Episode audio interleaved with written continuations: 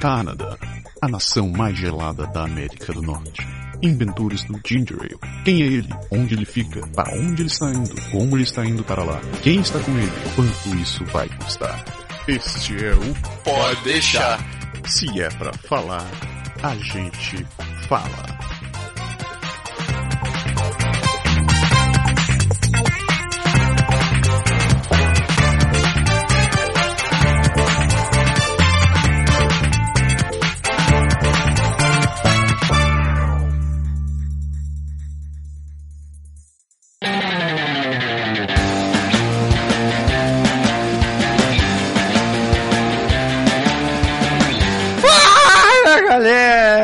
galera, Berg, meu querido, como vai você? Por que que será que dessa vez você não me assustou? Não entendo. Você já está condicionado, meu Eu bom tô cachorro. começando a ficar condicionado a esse, essa abertura enérgica. É, né, Como diz meu filho, ele, porra, dá pra te ouvir gritando de lá de baixo.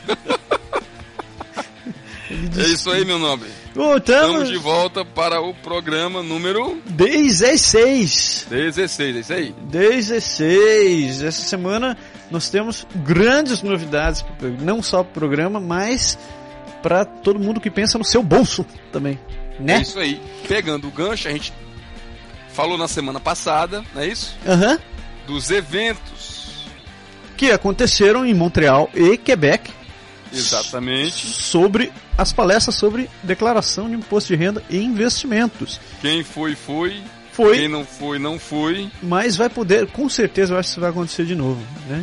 Uhum. E porque nessa semana, quem, vai, quem tá aqui com a gente é, foi um dos caras que esteve na palestra, que organizou as palestras, senhor José Roberto Barros Júnior. Diga oi pra galera.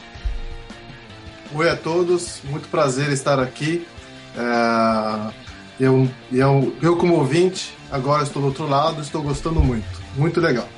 Isso daí. Vocês não Seja estão muito bem-vindo. vocês não estão vendo o vídeo do cara, mas é o primeiro convidado pode deixar que ele faz o programa de gravata, velho. E paletó. E paletó, chique. Então, pô, E perfume. E de bermuda sentado na cadeira, aí, com certeza. É, esse é só o Jornal Nacional que faz. É só o Proceed Moreira. O Proceed Moreira. Então tá, isso a gente vai estar conversando com o Zé Roberto logo depois desse break dos comentários.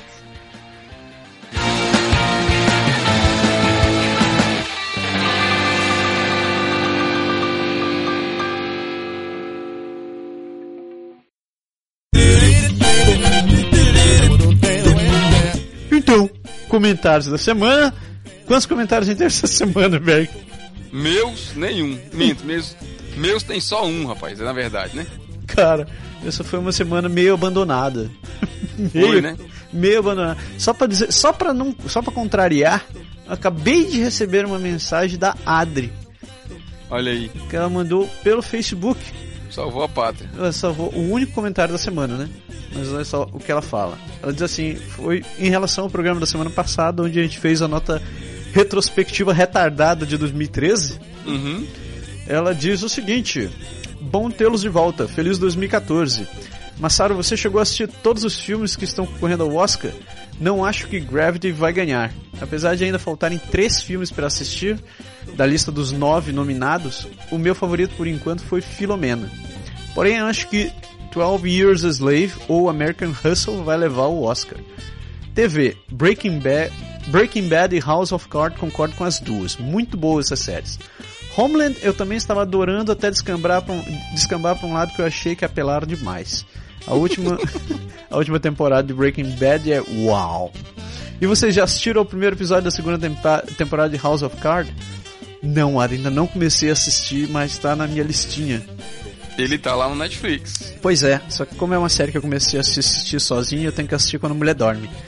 É, né? Depois que ela dorme, eu ligo, ligo, assisto Netflix e ela fica me chutando, dizendo: desliga essa porra dessa televisão que eu quero dormir. É, eu tenho um problema apenas com a quantidade de série. É muita série pra assistir pra pouco tempo, né, cara? E não dá. Como eu disse, Berg, eu, olha, eu te sugiro fazer como eu, que nem eu tô fazendo. Põe a Fabiola pra dormir, coloca um óculos, né, aqueles tapa-olho nela e vai assistir televisão quando você vai dormir. Eu tô fazendo isso. O problema é que eu não quero mais dormir uma hora da manhã, né, cara? Senão no dia eu não trabalho. Não, não, não, não, não, não. Você dorme lá ali entre os intervalos, cara. Esquece- Esqueceu dos intervalos banheirísticos, cara? É, mas aí eu não vou ler o Facebook, eu vou dormir, né? sacanagem, sacanagem. Tristeza, tristeza. É isso daí. Valeu, muito obrigado pelo comentário, Adler. Um outro Salvou a pátria, porque senão não ia ter nenhum, hein? tava duro, cara. E por sinal, eu não assisti ainda os nove filmes. Eu tô lutando pra conseguir assistir. Eu assisti é, American Hustle, achei muito animal, ficou bom pra cacete, realmente. É, tá pau a pau, porque são temas bem diferentes. De Gravity e American Hustle são bem diferentes, mas é, puta, a atuação dos caras em American Hustle tá animal. Você foi ver, não? Berg? Nops. Você viu? Qual é deles o American Hustle? Explica aí se eu me... O American Hustle é aquele com. com. Putz, eu nunca lembro o nome dos atores, mas os caras. Eles fazem um golpe mirabolante, cara, durante a década de 70 pra ganhar dinheiro. Ah, sim, sim, sim, sim, sim, sei qual é, sei qual é, sei qual é, sei qual é. Que é com. Ah, eu lembro só as meninas, tem a menina que faz a. a oh, agora esqueci até o nome do filme. É a que, é a que fez. ah, esse filme aí, da, Pegando Fogo em Fire, como é que era? Hummingbird. Oh meu Deus, já esqueci agora. Enfim, o filme é bom pra cacete, cara. O filme é muito bom. Tem uns atores. Deixa eu ver se eu acho aqui. E MDB, me salve, por favor.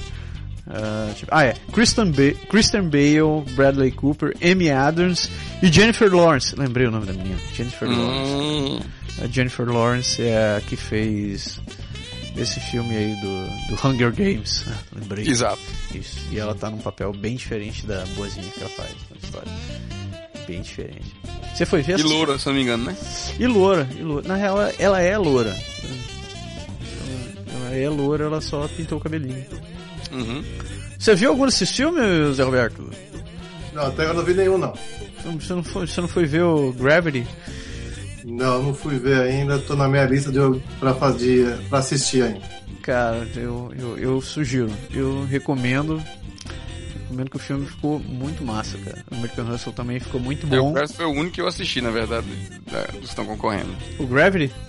Exato, eu assisti, eu te falei que eu assisti na, na- com, a, com aquelas poltroninhas de boxe. Ah, é Se verdade. mexendo lá naquele esquema do espaço. Bem legal, bem legal. Esqueci desse detalhe, esqueci desse detalhe. Eu acho que eu vou, vou assistir o Robocop essa semana, naquelas cadeiras. Pois é, esse aí tá na minha lista também, cara. Eu acho que eu, eu fui intimado pelo moleque, ele disse, eu quero ver Lego Movie e Robocop. E eu pensei, bom, Lego Movie na cadeirinha não vai ser assim o que eu queria. Então, Robocop vai ser bom.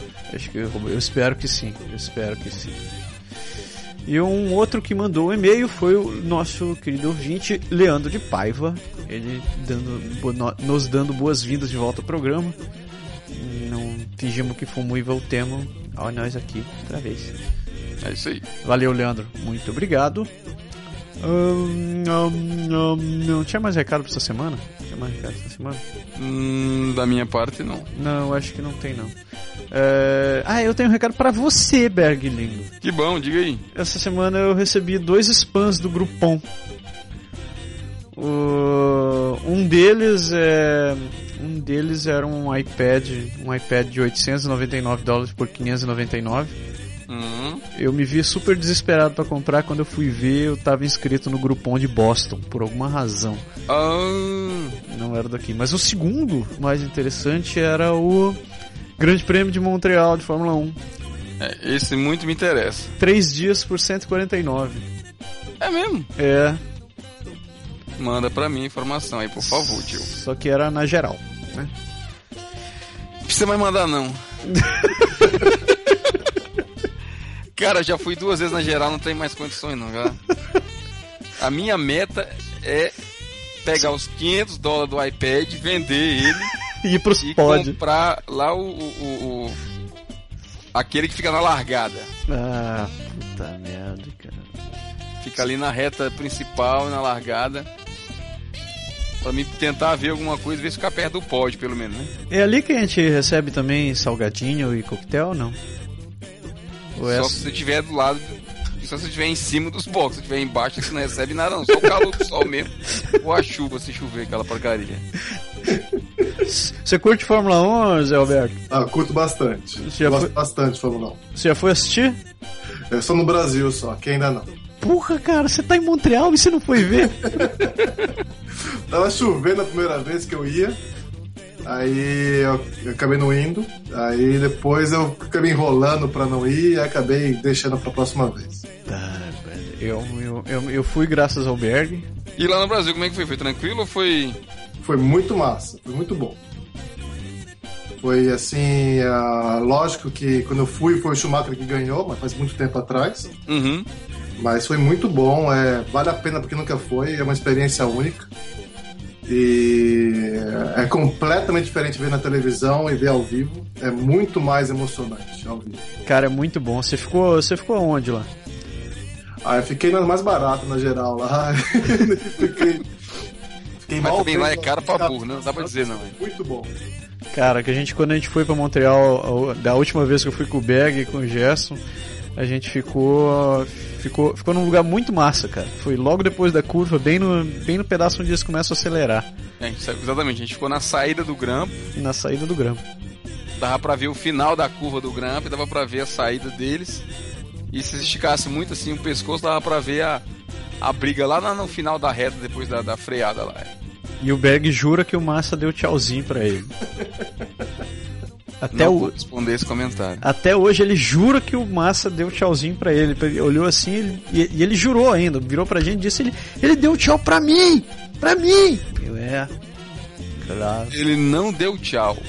Ele fez um sinal de legal, ele apontou e disse: Aê, Brasil, beleza. Aí- essas palavras. Ah, Aham, aham, é. É. Certo? Claro, claro. Tem- eu acho que ele lembra, inclusive, até hoje. Ele lembra? Com Lembra. certeza ele lembra. Lembra, manda cartão postal, Natal, Hum, essas coisas. Isso. Que beleza. então, esse ano vai ter grande prêmio? Esse ano vai ter grande prêmio. A gente vai assistir o grande prêmio? Na televisão. não, cara, não sei. Na verdade, sim. Não, não sei se a gente se eu vou ter os 500 dólares do iPad pra poder ir, com- ir comprar o meu ingresso, não. A gente, Eu não podia, vou passar aqui bancário no meio mais, não. Não tem mais condições, não. a gente podia montar um Kickstarter, né, cara? Diga Assim, doe, doe dinheiro pro Berg e pro japonês pra eles assistirem. Tem que, você tem que fazer assim, tem que pegar. Como é que você tem que pegar 5 dólares por semana pra gente ir no ano que vem, entendeu? É? Puta, cara, eu já tô, eu já tô metade do caminho isso daqui, eu já tá começando a doer, sabe? É a minha é aquela minha promessa do começo do ano de ficar tirando o número do mês em dinheiro, o número da semana em dinheiro e depositar. Uhum. Já passaram cinco semanas, né? Então eu tirei. tá começando a fazer falta, é? Pô, a primeira semana eu tirei um dólar. Aí a segunda semana eu tirei 52 dólares. A, ter- a terceira, dois. A quarta foram 51 dólares. Quando vem esse 51 assim numa vez, dá uma porrada, cara, uma dor. Pra isso você precisa de conselhos do nosso convidado de hoje que vai dizer o que fazer com o dinheiro direitinho. É isso daí. Então chega de papo furado. Hoje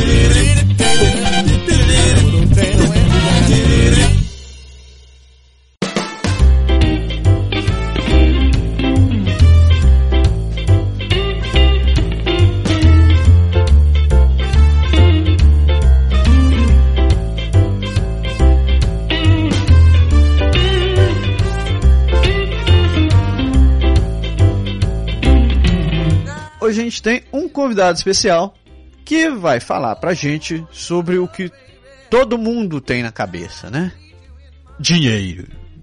Uhum. Então, senhoras e senhores, com vocês, senhor José Roberto Barros Júnior. Muito prazer em tê-lo aqui com a gente. Prazer é todo meu. Olha só que coincidência, né? A gente entrou em contato com ele graças ao Flávio e a Denise do Guia Brasil, lá de Montreal. José Roberto é consultor financeiro, licenciado aqui no Canadá. Agora começa o momento tapa na cara, né? O cara é formado pela USP, tem pós-graduação no ITA e tem atuado no mercado financeiro desde 95. Então a gente pode parar na parte do ITA, desligar esse programa e dizer que a gente não vai continuar Você entendeu a gravata e paletó agora? Agora, agora você sabe porque o convidado está de gravata e paletó e passou perfume, né? Exatamente. Você chegou aqui em 2010, né? Cheguei aqui em 2010. Eu cheguei aqui em julho, um verão quente pra diabo. Uma experiência muito legal, muito gostosa. E desde então tenho, tenho ficado aqui em Montreal, Canadá. Tenho adorado. uma das coisas que ajudam muito é escutar o programa de vocês, não pode deixar. Isso é muito bem humorado, Valeu. muito, passa bastante informações importantes. E a energia que vocês dois têm é, é uma coisa muito, muito boa. É cocaína. É, Só pode. Não, quer dizer Coca-Cola. Ah, é, diferente. co- Coca-Cola, desculpa. É. Você tinha, ti- você tinha vindo pro Canadá antes de migrar pra cá, não? Já tinha vindo já eh, três oportunidades, tinha vindo aqui a trabalho antes. Uhum. Tinha vindo uma vez no verão, adorei, né? A segunda vez foi no inverno, já foi mais ou menos difícil. aí a terceira foi no inverno de novo e aí eu gostei. Nós viemos pra cá com tudo, tudo na bagagem pra cá e, e pra ficar definitivo. Bacana. Por que Montreal? Porque Montreal ela é uma cidade muito gostosa, é uma cidade muito, muito, muito multicultural. É, eu, eu gosto de comparar bastante é, é, assim, Toronto com São Paulo e Montreal com o Rio. Toronto é uma cidade bem orientada a negócios e Montreal é bem uma cidade mais cultural, é menos estressante, mais uma qualidade, é um, é um, um trade-off entre qualidade de vida e trabalho, é uma coisa bem interessante. É porque na verdade, assim, imagine que quando você veio pra. Das outras vezes, como você comentou, você não veio pra, pro lado francês, né? Você não veio pra Quebec. Não, eu, vim- eu só vim conhecer Quebec City e depois estava morando pra cá. Neve também, você só veio conhecer quando veio, veio pra Quebec, né? Porque Montreal não neva. Ah, mas ele veio no inverno, cara. Montreal neve que, que enterra os carros, rapaz, que é isso? Porque, não, eu falei sacanagem, cara. Tá louco. Tem neve pra cacete nesse lugar também. Mas é, uma vez é, eu fui pra Quebec, aqui em Montreal tava sem neve alguma, em Quebec já tava já com uns 20 centímetros de neve já. Não, Ah, aqui isso é, É, bem realmente possível. é uma outra escala, é uma outra escala aí em Quebec. não, é, é- Sabe aquelas crianças que não sabem brincar? É Quebec com neve, cara. Você já trabalhava no- no- na, área de, na área de financeira também no Brasil, né? Isso, eu já trabalhava já na parte com, com investimentos no Brasil, mas é, vinha realmente a exercitar mais profundamente aqui no Canadá. Você, quando chegou aqui, você já veio mais ou menos encaminhado pra trabalhar na área? Ou como foi pra você conseguiu, con- conseguir entrar na tua área? Vim pra, eu vim originalmente para trabalhar na área de engenharia, com meu background. Uhum. É, quem me chamou foi a Bombardier para vir para cá. Aí eu fiquei de me capacitando para pegar minha licença aqui, porque é necessário estudar, é necessário ter licença, é necessário ter uma empresa que patrocina você. Aí, com isso, eu estudei, peguei minha licença, arranjei uma empresa para me patrocinar e desde então eu tenho atuado nessa parte financeira aqui no Canadá. Bacana. E, e- e é uma, uma experiência bem diferente do que no Brasil, porque no Brasil é, eu digo que é mais emocionante, né? Além de termos o investimento, nós temos que cuidar, do, cuidar com as atuações do governo que estão lá para atrapalhar, não para ajudar. Aqui o governo ajuda bastante. Então é uma coisa que, que colabora para investir, né? É muito mais tranquilo para você investir com um governo que ajuda do que atrapalha. Tua formação, tua, tua formação original é engenharia civil, né? Isso, essa é a minha primeira formação, exatamente. E daí você foi trabalhar na Bombardier, que é uma empresa nada mal, eu né? trabalhei na Embraer primeiro. Trabalhei na Embraer primeiro. Na Embraer eu trabalhei na, ah, com aviação, com a aeronáutica. Aí eu fui daí para onde que eu fui fazer minha, minha pós-graduação no ITA. Eu comecei com a área de investimentos, fazendo um fundo de investimento com amigos. Aí com esse fundo de investimentos a gente eh, foi trazendo mais e mais pessoas para investir com a gente. O fundo ficou bem legal. Aí eu vim para cá. Aí quando eu vim para cá, eu tive que abandonar o nosso fundo de investimentos no Brasil e fiquei só trabalhando na, parte de engenharia. Então eu vim para Bombardier e agora eu larguei a Bombardier, estou só no ramo financeiro só e tem sido maravilhoso. Como é que. Você falou que precisa, precisou fazer uma capacitação em cima disso daí, uma validação de estudos, né? Isso. Pra trabalhar na área financeira. Aqui você tem várias opções. Você pode fazer. é, Você pode estudar por conta própria e fazer os exames. Ou você pode estudar numa faculdade e fazer os exames. Ou você pode é, fazer até mesmo o CEGEP e fazer os exames. Ah, se você já tem já um curso em que dê formação para você, dê informação suficiente para você fazer os exames diretamente no Brasil, por exemplo, o curso de administração de empresas, um curso de economia, contabilidade, ou você tem algum curso de especialização no mercado financeiro, você pode fazer aplicação da prova direta. O que, que é essa prova direta? Essa prova vai fazer, vai testar os seus conhecimentos aqui na parte de, de legislação financeira, planejamento financeiro. Essa prova tem uma duração de três horas, são 300 questões. Caraca! E exige que você tenha uma performance de 60% no mínimo. Você faz um. É, pode fazer tanto em Montreal quanto em Quebec. E varia, às vezes tem mais outros lugares, outros lugares também, mas essas duas cidades são constantes. Deixa eu fazer uma pergunta, uma pergunta assim prática. Quando a gente vai no banco, às vezes para fazer, você tem uma poupança, qualquer coisa, a pessoa que recebe você no banco, ele faz todo um questionário sobre o teu perfil, sobre a tua, tua capacidade de é, resistência ao risco e um, um, monte de coisa desse tipo. São, esses, são, são mais ou menos esses assuntos que estão lá no, no, exame, na prova? Não, esse daí é, é mais na parte prática. Esse daí se resume mais ou menos a três, quatro parágrafos de um capítulo somente. Ok. O que, o que o público em geral vê é bem superficial do que realmente é exigido das pessoas. Uhum. Essa parte daí, ela é parte bem. depende mais da organização que a pessoa representa do que o propriamente o conhecimento. Então, por exemplo, o que mais realmente aplica é saber quais são as opções disponíveis para cada cliente, é, desde as opções disponíveis, é, quais são as contas específicas que cada cliente pode utilizar, por exemplo, contas isentas de imposto, contas com batimento do imposto de renda, contas normais e assim por diante. Esse é o lado que mais demandado nos exames. Quem é esse órgão que te valida, na verdade? É o IFSE. É como se fosse um conselho.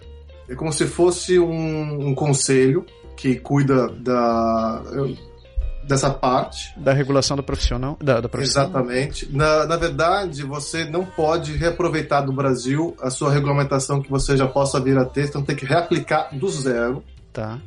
Inclusive, se você tiver de uma outra província, vamos supor que você venha de, de Ontário para cá, uhum. você consegue pegar equivalências de estudos dentre províncias, porque dá um acordo aqui no Canadá. Ok. Mas de outros países tem que reaplicar do zero, não tem como reaproveitar. Legal. Era, é, eu, essa era a minha próxima pergunta. Eu queria saber se, se, por acaso, você validando, você sendo certificado aqui no Quebec, você poderia atuar em um, qualquer outra província. É possível. É, o, o principal é, empecilho é o pagamento da licença. Então, cada província exige que você pague a licença da província.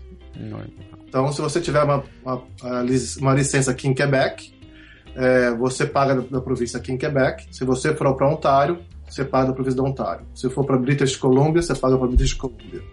Então, é um, você gera, e é, um, é um custo relativamente é, oneroso se você for manter várias províncias, né? Então, no meu caso, eu mantenho... Isso é anual? É anual. Então, todo ano tem que renovar. E no meu caso, eu mantenho, por enquanto, a de Quebec e a de Ontário.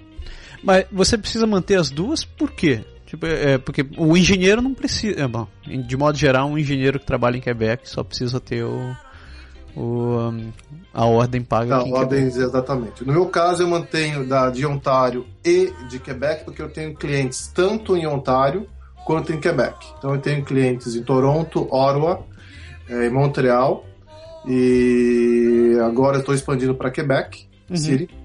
E então eu, eu, preciso ter licença pelo menos em Ontário e em Quebec. Isso tem a ver então com os clientes que você tem. Então, se você tiver clientes em outra em uma em, um, em qualquer província, você tem que ter a licença daquela província. Exatamente. Então, por exemplo, eu tive um cliente que agora foi para British Columbia. Eu não tenho licença em British Columbia. Uhum. Eu falei para ele, se você quiser fazer, se você fizer questão que eu atenda você, eu, eu, eu pego minha licença em British Columbia só para atender. Uhum. Aí ele falou: Não, eu, eu, prefiro que você não, não, não gaste seu tempo com isso, porque vai ser complicado para você me atender, coisas do tipo. Eu acabei não pegando a licença de British Columbia para atendê-lo, repassei para um outro, outra pessoa do grupo que tenha licença localmente e possa vir atendê-lo. Provavelmente o fato de você pagar uma licença para esse órgão isso implica que você deve ter algumas responsabilidades com o cliente, provavelmente, né? Sim, exatamente. Então, o, o que que implica pro teu lado, assim, de assumir um cliente, whatever província que ele esteja? Então, a principal responsabilidade é que eu, nós somos é, responsáveis para dar o conselho financeiro para ele. Então, por exemplo, vamos supor que é, você queira virar um cliente e você peça algum conselho para fazer uma, uma, uma previdência para você, por exemplo. Eu não posso simplesmente é, indicar qualquer fundo é, para você sem saber é, qual o seu perfil, qual a sua necessidade e quais são os seus planos de saque, por exemplo. Eu vejo toda uma necessidade, então não é somente um achismo ou uma, uma aposta em um fundo para você ou em algum investimento para você. Não, eu tenho que realmente fazer uma estratégia que linke a sua necessidade com a sua realidade. E se eu fizer é, essa seu planejamento, sua consultoria de uma maneira que não lhe represente, eu sou responsável civilmente por isso. Isso significa que se eu me sentir roubado, entre aspas, pelo teu conselho, eu posso vir e te acionar. Exatamente. Se eu der um conselho errado para você, se orientá-lo erroneamente, se eu é, falar alguma besteira para você que não seja verdade, você toma uma, uma, uma decisão baseada em informações erradas, você pode me processar.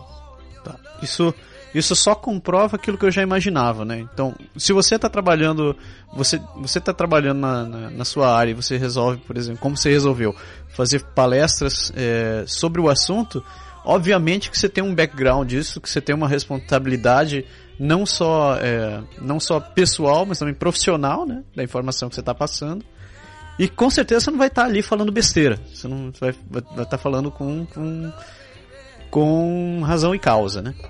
É, os eventos eu tenho feito aqui em Montreal e o, e o público tem gostado bastante. Principalmente o público brasileiro, ele tem sido muito mal assistido aqui no Canadá, porque os bancos, de maneira geral, dão no máximo uma hora para dar uma explicação de como os, os, investimentos funcionam e não é o suficiente. Eu geralmente eu gasto numas, nas palestras duas, três horas para fazer uma apresentação simples e não é suficiente. Às vezes eu faço mais um, mais um horário para ver cada caso e eu gasto mais ou menos de duas a três horas com o cliente para explicar tudo certinho como que é. Logicamente, tem cliente que em uma hora já já consegui fazer tudo com explicar tudo com o cliente, já consegui fazer uma estratégia para ele, mas geralmente na grande maioria dos casos duas três horas para as pessoas entenderem exatamente como que funciona aqui no Canadá.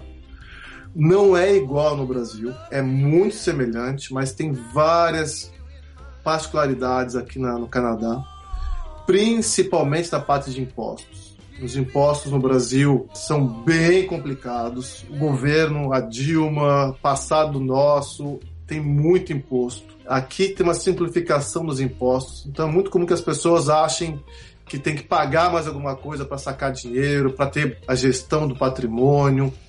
E aqui é bem mais simples, mas tem várias particularidades. Por exemplo, uma coisa que muitos brasileiros não sabem aqui é que uh, há fundos de investimentos que rendem mais do que esse 1% que boa parte das pessoas tem em bancos comuns.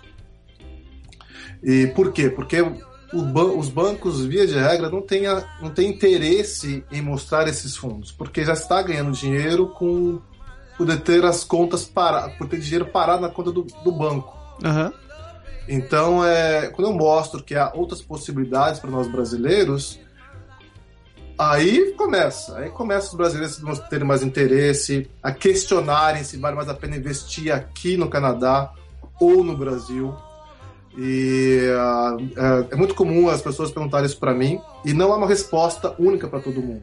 Depende, depende muito do perfil da pessoa, do, com a quantidade de dinheiro que ela tem para investir também, né, cara? Não, na verdade, o fundo, o dinheiro não é muito importante, porque aqui no Canadá você pode investir a partir de 100 dólares comigo, por exemplo. Tá? É, há, há instituições financeiras que exigem muito mais do que isso, mas na, institu na instituição que eu trabalho, a partir de 100 dólares já é o suficiente. O principal problema que faz você investir no Canadá ou no Brasil são seus planos futuros de onde você quer ficar. Então, se você tem planos de voltar para o Brasil a curto prazo, pode ser que seja interessante investir no Brasil mesmo.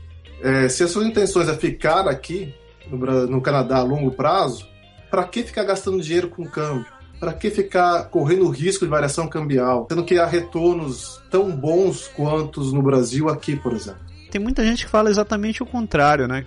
O Brasil tá, atualmente está sendo com uma, uma, uma economia emergente. Tem a gente geralmente vê notícias dizendo que vale a pena investir no Brasil, que vale a pena mandar dinheiro para lá, em colocar fundo, e muita gente acaba se enganando com essa história, né?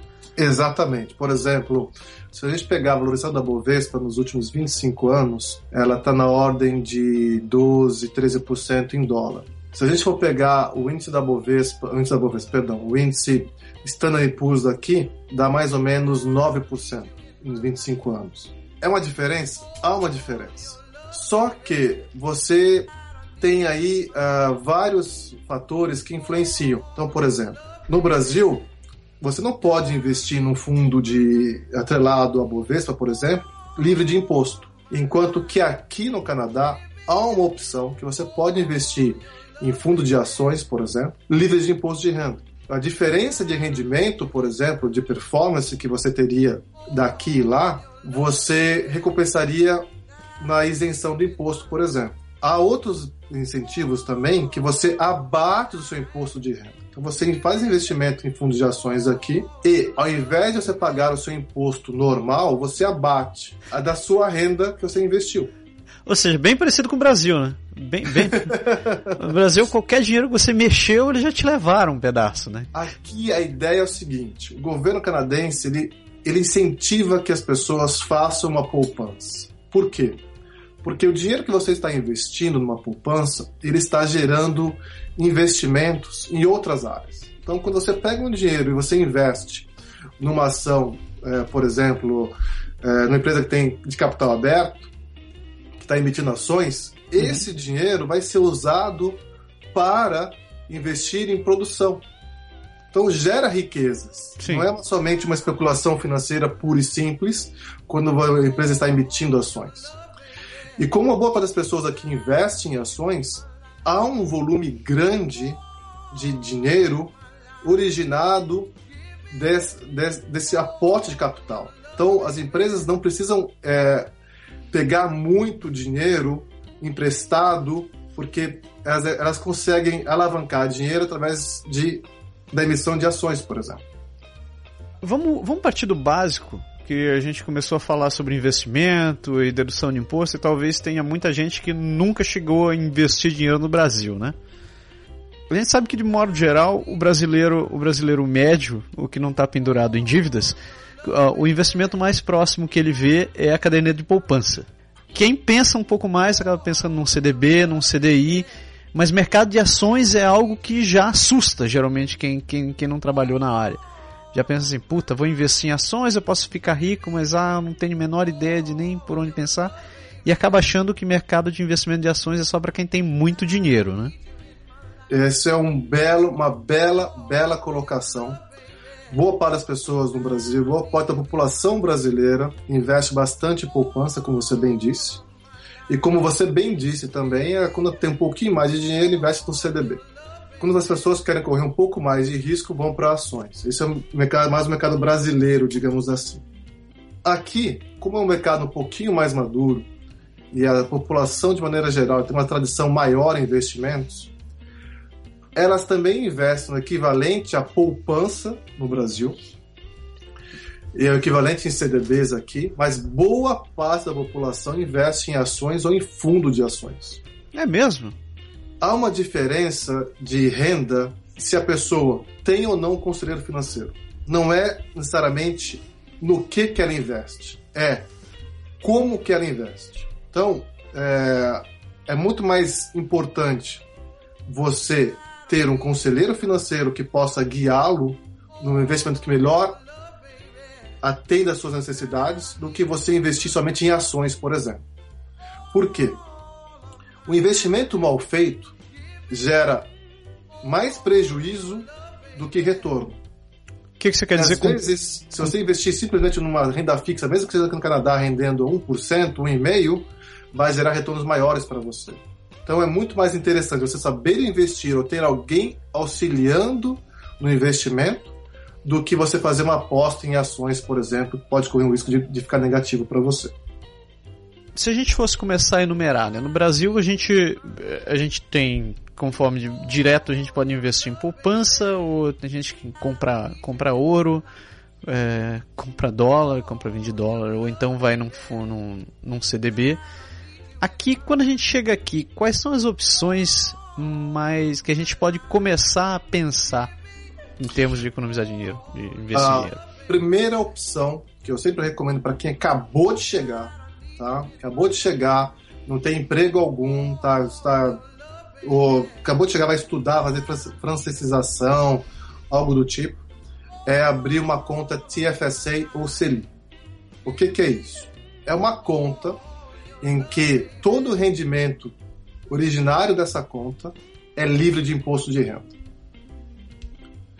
É, é tão bom que o governo limita anualmente é, o, o espaço que você pode colocar nessa conta. Então, por exemplo, quem acabou de chegar agora em 2014 tem um espaço disponível para investir de 5.500 dólares.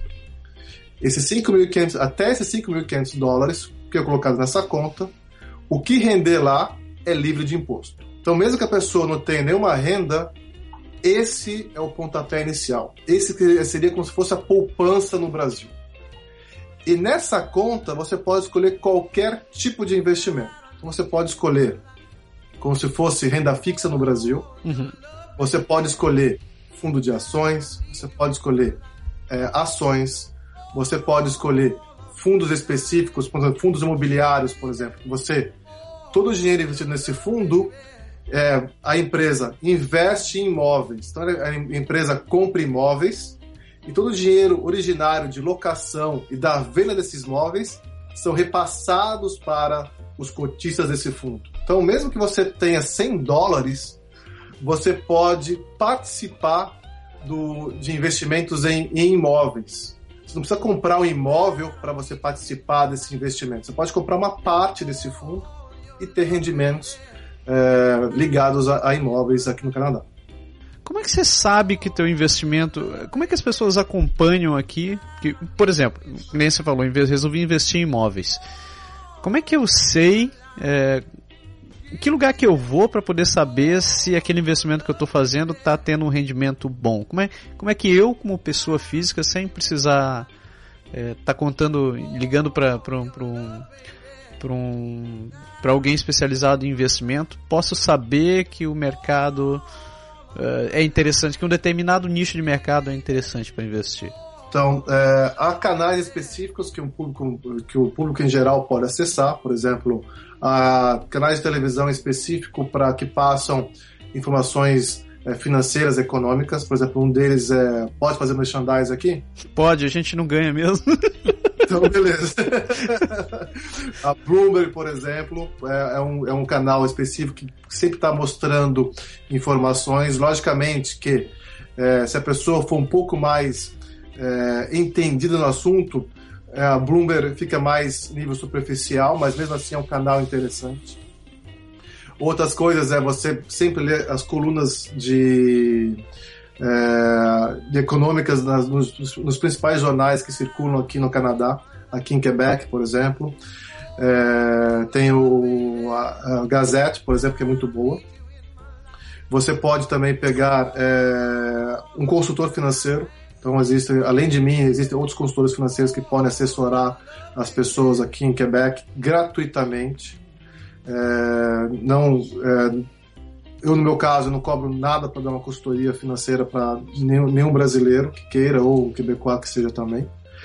E você pode acompanhar através de. Tem vários sites gratuitos na internet que você consegue acompanhar várias cotações de vários fundos é, ou ações. Então, por exemplo, um deles é o Yahoo, por exemplo, você consegue acompanhar as ações é, o preço das ações quase que online, quase que ao vivo. é, é bem interessante para as pessoas começarem a pelo menos acompanhar. Você falou agora há pouco também sobre outras opções que a gente tem, que a pessoa tem como investimento. Né? Você citou o caso da TFSA ou da CELI. Além dela, o que mais que, que tem como investimento de base que as pessoas podem utilizar?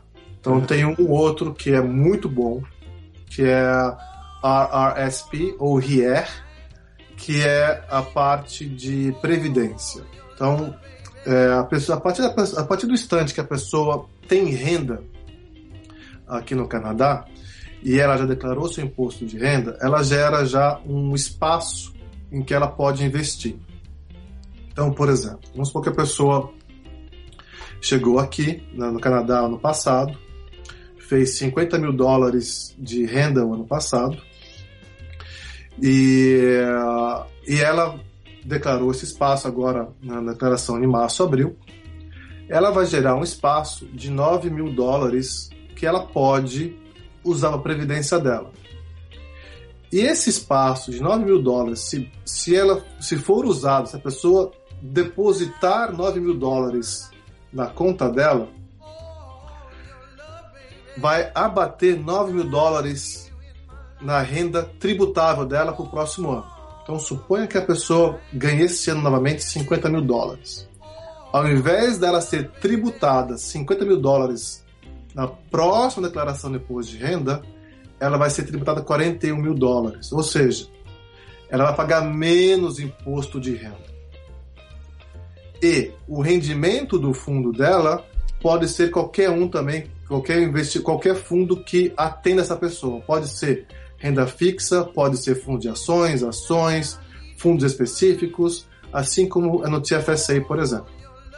Então, qual é a vantagem disso? Você abate seu imposto de renda, pagando menos imposto, o seu fundo cresce, que tem a rentabilidade dele, e a longo prazo é um, é um belo investimento, é, tanto para fazer economia de imposto de renda, quanto o crescimento do seu fundo. Esse tipo de investimento no, no REER, no RRSP, ele é independente do que a pessoa vai ter direito na aposentadoria dela, certo? Uma boa pergunta. Uh, é independente do quanto que ela vai ter na aposentadoria. Essa aposentadoria é a aposentadoria privada, equivalente no Brasil. A aposentadoria é, do governo uh, é independente. Há um acordo que foi assinado entre o Brasil e Canadá de, de boas intenções em que um vai reconhecer a, a previdência do outro, só que os detalhes disso ainda não foram é, feitos. Então não se sabe como vai ser essa aposentadoria, é, esse reconhecimento mútuo entre as duas partes. Essa, então, essa, era, essa era exatamente uma das minhas perguntas, porque assim, a gente, já, a gente já chegou a comentar bastante aqui no programa e o pessoal discutiu muito na lista dos brasileiros aqui em Quebec em relação a isso, dizer assim, qual é a vantagem de você fazer reconhecer o que você fez no Brasil? Não, não há detalhes na lei aí, na, na legislação desse acordo, como que vai ser esse trâmite, né? Então, há muita especulação, é, como que vai ser exatamente, como que, como que será esse acordo. Então, é, a gente tem, há pessoas falando que vai reconhecer o tempo de trabalho no Brasil, há pessoas que falam que não. Então, é, é só especulação até agora. Uhum. Oficialmente, o que tem preto no branco é um, é um acordo mútuo, mas detalhes desse acordo não foram feitos ainda. E, então, é, o, o, que eu, assim, eu, o que eu tenho feito para mim, eu tenho pago minha, minha previdência no Brasil Uh, o INSS eu tenho pago por conta própria. Uhum. Sei como que vai ser no futuro, então eu pago lá e pago aqui também. Entendi. Porque, na verdade, assim, a discussão que a gente estava tendo com o pessoal daqui em relação ao tempo é que normal, quem, vem, quem vem do Brasil para cá como imigrante, ele já sai, entre aspas, em defasagem por conta da, da idade, né? A não ser que a pessoa chegue aqui com 18 anos e comece a trabalhar logo, quem já vem assim com família e tal, já tem perto dos 30 ou mais de 30 anos. A pessoa que tem mais de 30 anos, ela já tem pelo menos, sei lá, uns 5 a 8 anos no mínimo em que ela não cotizou, por exemplo, no, no, no RER aqui. Então, se você usa o teu tempo do Brasil para você abater 10 anos, pra você ganhar 10 anos de tempo, você vai simplesmente estar dizendo pro governo que você vai parar de vai se aposentar 10 anos antes, sendo que você não, não economizou esse dinheiro desses 10 anos para poder utilizá-lo depois, tá entendendo? É, no RIE, por exemplo, não há é, tempo para tempo de contribuição, por exemplo, o que há limite de idade.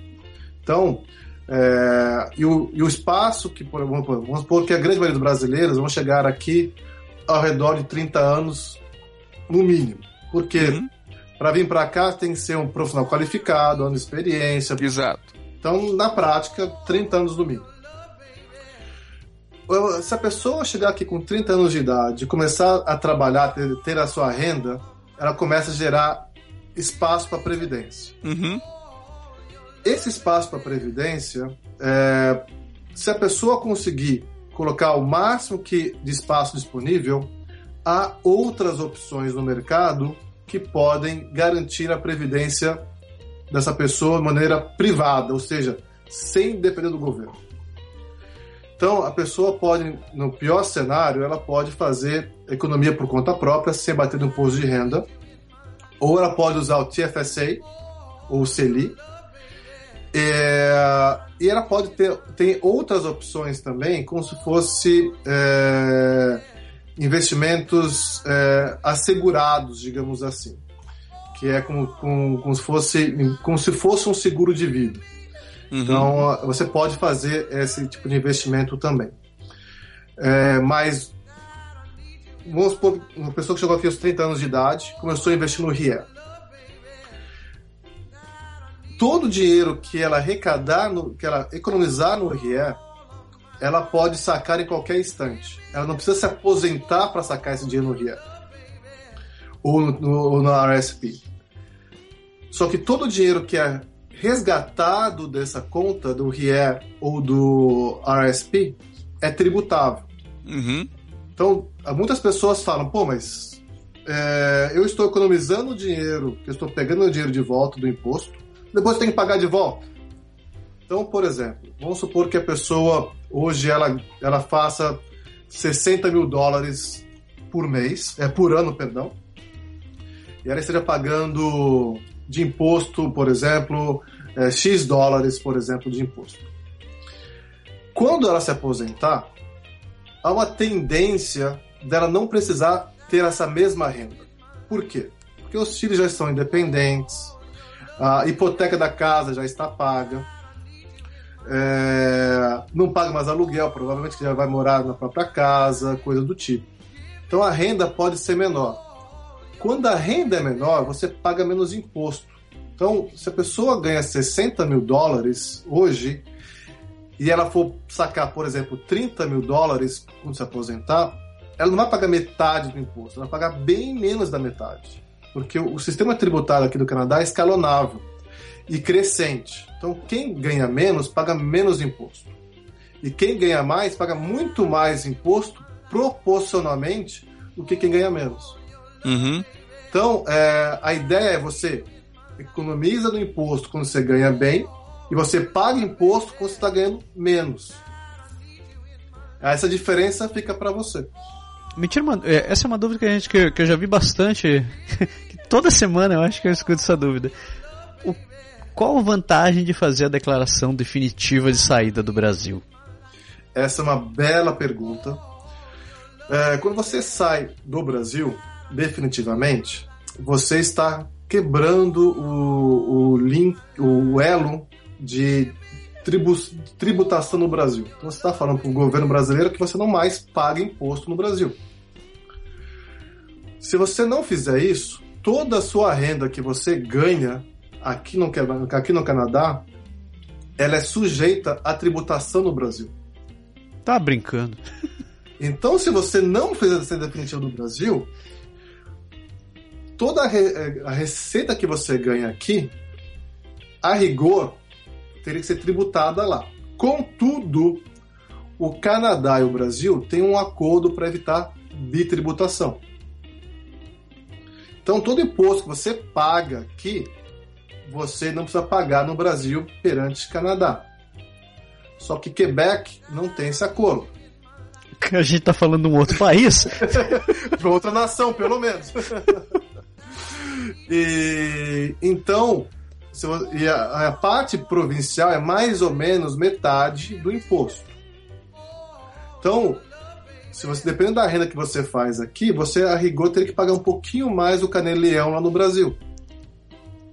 Então, é importante que a pessoa já que tem uma renda aqui, já faça, já, já faça a declaração do Brasil para você não ter mais que pagar é, ou ter a chance de pagar esse imposto para o Brasil, já que você não está usufruindo de é, nenhum benefício do Brasil estando aqui. Tá. Por que que eu, que vantagem eu teria de não fazer essa, essa saída definitiva? Você não ao, fazer, ao você não fazer essa definitiva do, do Brasil, você tem alguns benefícios em relação, por exemplo, a, é, quando você recebe, por exemplo, imóvel, é, locação de imóveis, por exemplo, uhum. você tem o benefício de não precisar pagar o imposto no mês. Você pode acumular no ano todo e declarar como se fosse uma renda somente. Sim. Caso você saia do Brasil, definitivamente, você tem que pagar um carnê-leão logo no mês do faturamento do, da renda do aluguel. Então há esse pequeno benefício que você, é, você teria caso você não faça a ser definitivo do Brasil. Outro benefício é na venda de um imóvel. Caso seja o seu único imóvel, por exemplo, você está vendendo e se for abaixo de um dos limites que a, que a lei estipula no Brasil, você é isento de pagar imposto na venda da, desse único imóvel. Você não sendo residente no Brasil, essa, esse benefício não é válido. Então, é, é, tem que ver com muita calma é, o que você, quais são os, as intenções, os planos da pessoa. Então, o que eu falo para os meus clientes geralmente é o seguinte: você está vindo do, do Brasil para cá sua intenção é vender algum bem, venda antes de você vir para cá. Porque daí você tem todos os benefícios e você pode, assim que possível, já pedir a saída definitiva do Brasil já em termos fiscais. Ou seja, agora, agora vamos fazer, falar uma situação hipotética, né? Digamos que eu seja um cara espertalhão e moro aqui no Canadá, tenho um imóvel no Brasil e uh, fiz minha saída definitiva e continuo com aquele imóvel alugado. Não estou recolhendo meu imposto, meu imposto mensalmente, como eu deveria. O que, que pode acontecer comigo? Então, vamos pegar. É, você pode pagar uma multa no Brasil, uhum. é, em termos fiscais, tudo certinho é, pode sofrer é, é, é, é penalizações com a Receita, com a Receita Fiscal, com a, a Receita Federal. E, mas o, o principal é que uh, há uma teoria da conspiração, digamos assim, que está vigorando, que não vigorando, que, vai, que deve vigorar, que é o seguinte: o Canadá e os Estados Unidos estão querendo é, não mais cobrar visto de quem está vindo para cá. Então há um plano de intenções, de trocas de informações entre Brasil, Canadá e Estados Unidos para facilitar a vida de brasileiros e americanos entre os países. Uhum.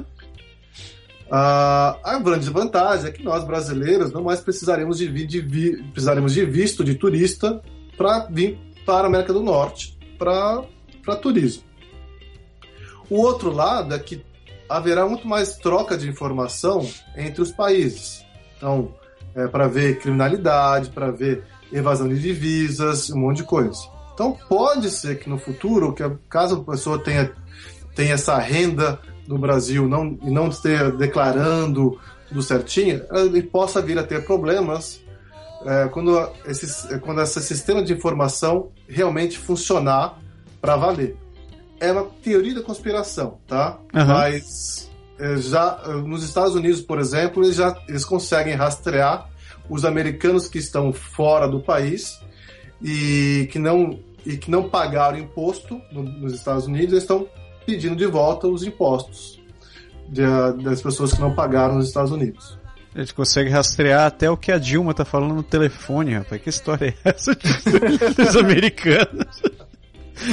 É, o, foi uma coisa que vocês falaram no comecinho, né? Que é, é o, super importante investimento. Eu, eu brinco com meus clientes que é o órgão mais importante do corpo humano é o bolso. É, quando assim, você pode tocar nos, né, no braço, na cabeça das pessoas, mas tocar no bolso é um, realmente delicado. Então é o principal órgão do, do corpo humano. Eu já, vi, eu já vi divórcios acontecendo, principalmente por causa de dinheiro, rapaz. aliás, aliás eu, eu, eu faz um tempo atrás, né, que eu tava trabalhando, antes de trabalhar, trabalhar na Ubisoft, eu li uma notícia no jornal falando sobre taxas de divórcio no Quebec. E que o mês que mais acontece divórcio no Quebec é, são os meses de dezembro e janeiro. Primeiro por causa do frio, as, as pessoas eu acho que não aguentam ficar olhando uma, um pra cara do outro. São obrigadas a ficar juntas e separar, né? São obrigadas a ficar juntas. E a segunda é a questão financeira. Quando, quando a grana bate, é, não tem amor que segure naquela altura, mas. Eu sei que eu sei que a gente pode falar, a gente pode ficar falando sobre investimento aqui durante durante horas a fio e vai faltar cerveja.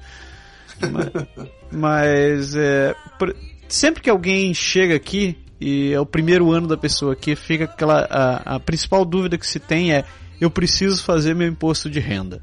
Né? Eu sei que se a, tua área não é exatamente é a área contábil, mas você deve ter conhecimento, deve, deve dar uma indicação melhor para quem está ouvindo sobre como proceder com isso daí.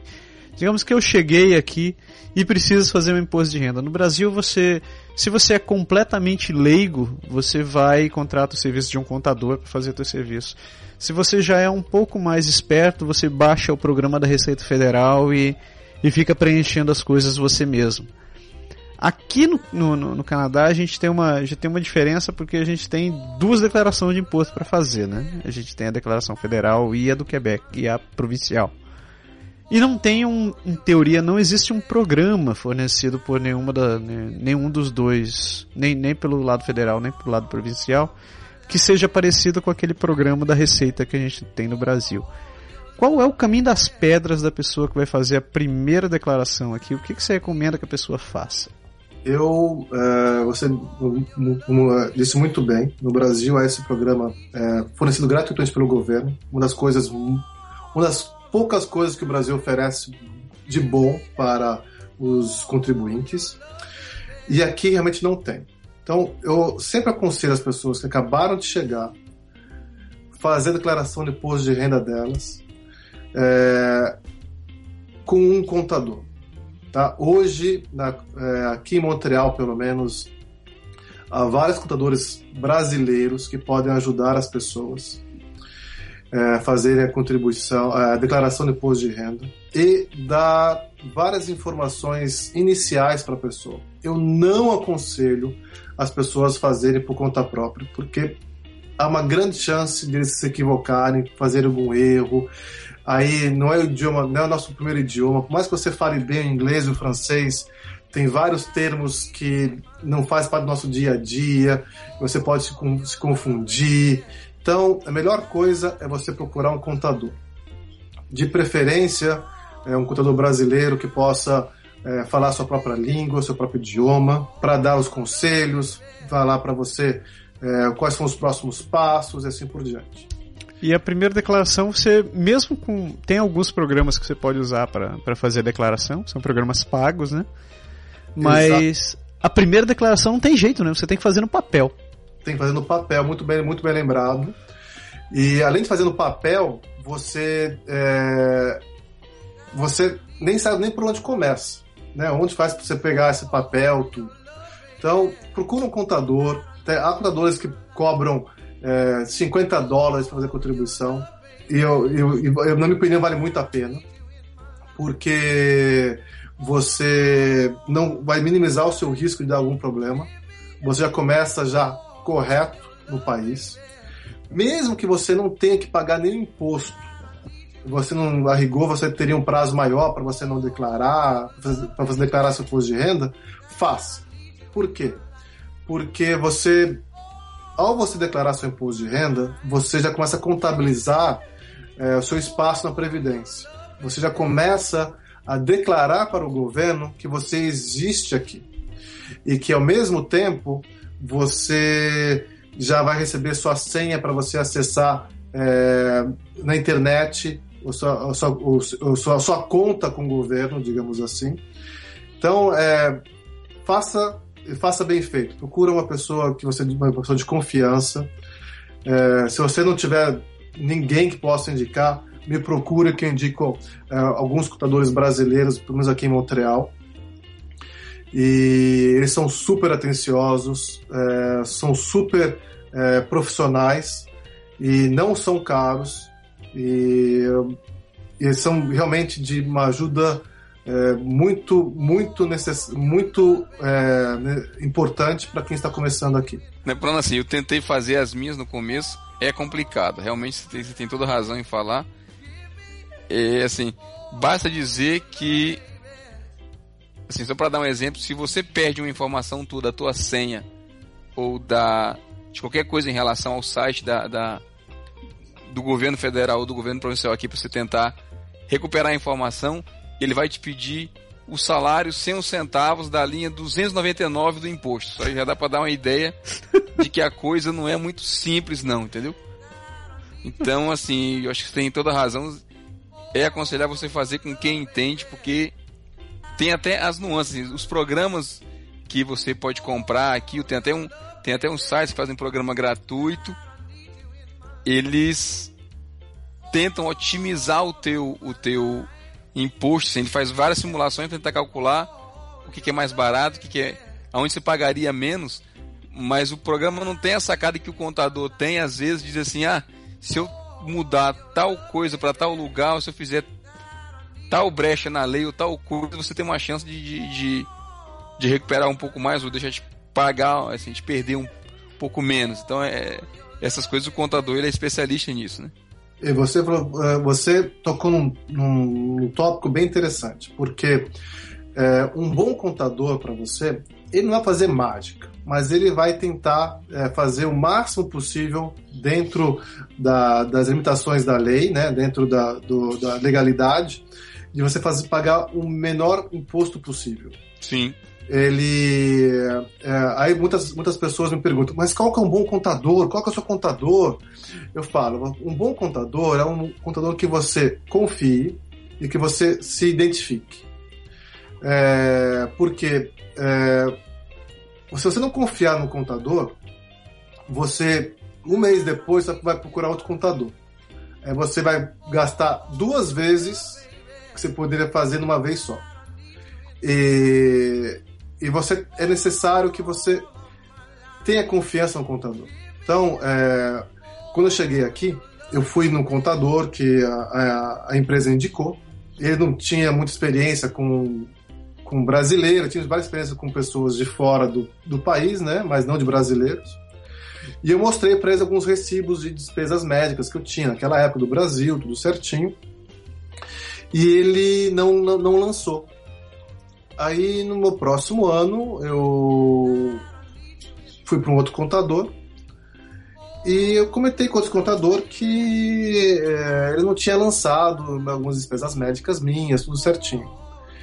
Aí o contador falou o seguinte para mim: olha, ele. Deixa eu ver aqui certinho para você. Ele viu, ele falou: olha, ele cometeu um pequeno equívoco aqui. Deve ter lançado essa coisa, é, esses, essas despesas no seu, na sua, na sua é, declaração de imposto, ele não lançou, mas eu corrijo para você. Aí a, a, toda a minha credibilidade que eu tinha no contador anterior, ele, ele, eu, eu, ele, não, ele perdeu só com uma visita de uma hora com outro contador. Aí eu passei esse contador para um amigo meu. Ele. Eu falei para ele: olha, vai nesse contador que eu fui a segunda vez, e ele é muito bom. Ele fez para mim e eu gostei. Aí ele fez, esse meu amigo fez a apresentação de imposto de renda com ele. Ele não ficou satisfeito, ele achou que tinha que receber mais imposto. Aí foi no outro e pagou no outro.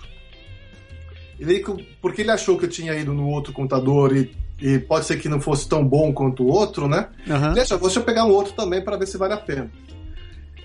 O outro contador ele pagou e deu o mesmo resultado. Então é bom que você tenha um que você confie. Alguma indicação de uma pessoa que já passou, já testou, para que você economize algum dinheiro e que faça um serviço bem feito para você. É, contador brasileiro hoje, é, assim, só do que eu conheço aqui em Montreal, diria que são cinco contadores que eu conheço. E na palestra que, vai, que, que teve semana passada, é, foi um contador é, muito bom, que, que foi muito instrutivo para as pessoas. E as pessoas podem, podem me procurar que eu indico, passo indicações de, dessas cinco pessoas que eu recomendo. Show de bola, show de bola. Maravilha. Bergelindo, você tem mais alguma pergunta Zé Roberto? Uh, não, acho que a gente falou bastante já, né? Sim. Cara, já estamos a uma hora e uns quebrados. Falo pra variar. Não, não que a gente não possa falar mais, ao contrário, a gente tem que deixar um pouquinho de assunto para poder o Zé Roberto voltar, né? Exatamente, exatamente. então, primeiramente, Alberto, muito obrigado pela tua participação. E a gente espera poder contar contigo em outras oportunidades também. De preferência, se puder voltar aqui falando sobre, sobre outros assuntos. Eu acho que seria fantástico. Como se falou, grana é um troço que, você tá, que a gente vive todo dia e se a gente tiver uma forma de conseguir fazer ela render de fazer economizá-la, todo mundo está querendo, né? E... Exatamente. Você tocou num ponto legal que todo mundo quer e vale muito a pena é, economizar centavo por centavo porque cada centavo que você ganha é um centavo muito suado. Então tem que as pessoas darem valor na todo o dinheiro que as pessoas têm. Pode crer. Eu, primeiramente, quero te dar os parabéns, porque não é todo mundo que consegue, que consegue além de vir para o Canadá, mudar de profissão e seguir em frente nessa, nessa categoria e estar tá ajudando tanta gente como você está fazendo. É... Olha, muito obrigado. Eu fico muito feliz pelo convite, primeiramente. Eu sou um ouvinte de vocês e fiquei muito feliz pelo, pelo convite de estar aqui. Espero que eu possa estar à altura do programa de vocês. É, não, não precisa de muito para ficar em pé no programa. e uh, estou disponível sempre que vocês quiserem. Será um prazer sempre que vocês precisarem eu estar aqui pra, pra, no programa junto com vocês. Valeu, muito Maravilha. obrigado. Muito obrigado. Berg lindo. Muito, muito bom falar com você de novo. Agora só te vejo nas segundas-feiras agora, Berg. Acabou as férias, velho. É, a gente vai ter que mudar isso, né? Pela madrugada. Então, bom, acho que era isso. Eu espero que a galera, vocês curtiram o papo do, com, com o Zé Roberto, mandem, mandem mensagem pra gente. Podem mandar suas críticas, suas sugestões. Perguntas, dúvidas, assim, até assuntos que você se assim alguma coisa que vocês acham que ele poderia desenvolver mais em assunto ou que, que vale a um outro programa que a gente possa trazer o José Roberto de novo e pedir para ele ajudar mais e comentar com, com as dúvidas da galera, será bem-vindo. A gente também tem, sempre falar nossos ouvintes que estão em Portugal, na França, na Alemanha, nos Estados Unidos, em outros cantos. O Zé Roberto consegue fazer seu dinheiro multiplicar, ele, ele é praticamente o rei Midas, tudo que ele toca vira ouro. Obrigado pelo elogio. então, galera, acho que pode deixar ficar por hoje. Muito obrigado a todo mundo.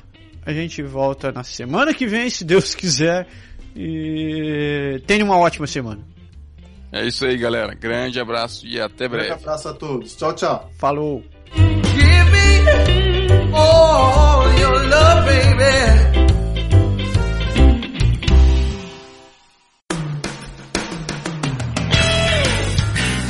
O Pode Deixar é criado, produzido e improvisado todas as semanas por Massaro Roche e Lindoberg Gonçalves. O Pode Deixar foi gravado e produzido em Quebec City, Canadá. Envie seus comentários e sugestões para podeixar.podeixar.com ou acesse nosso website www.podeixar.com ou ainda nossa página no Facebook.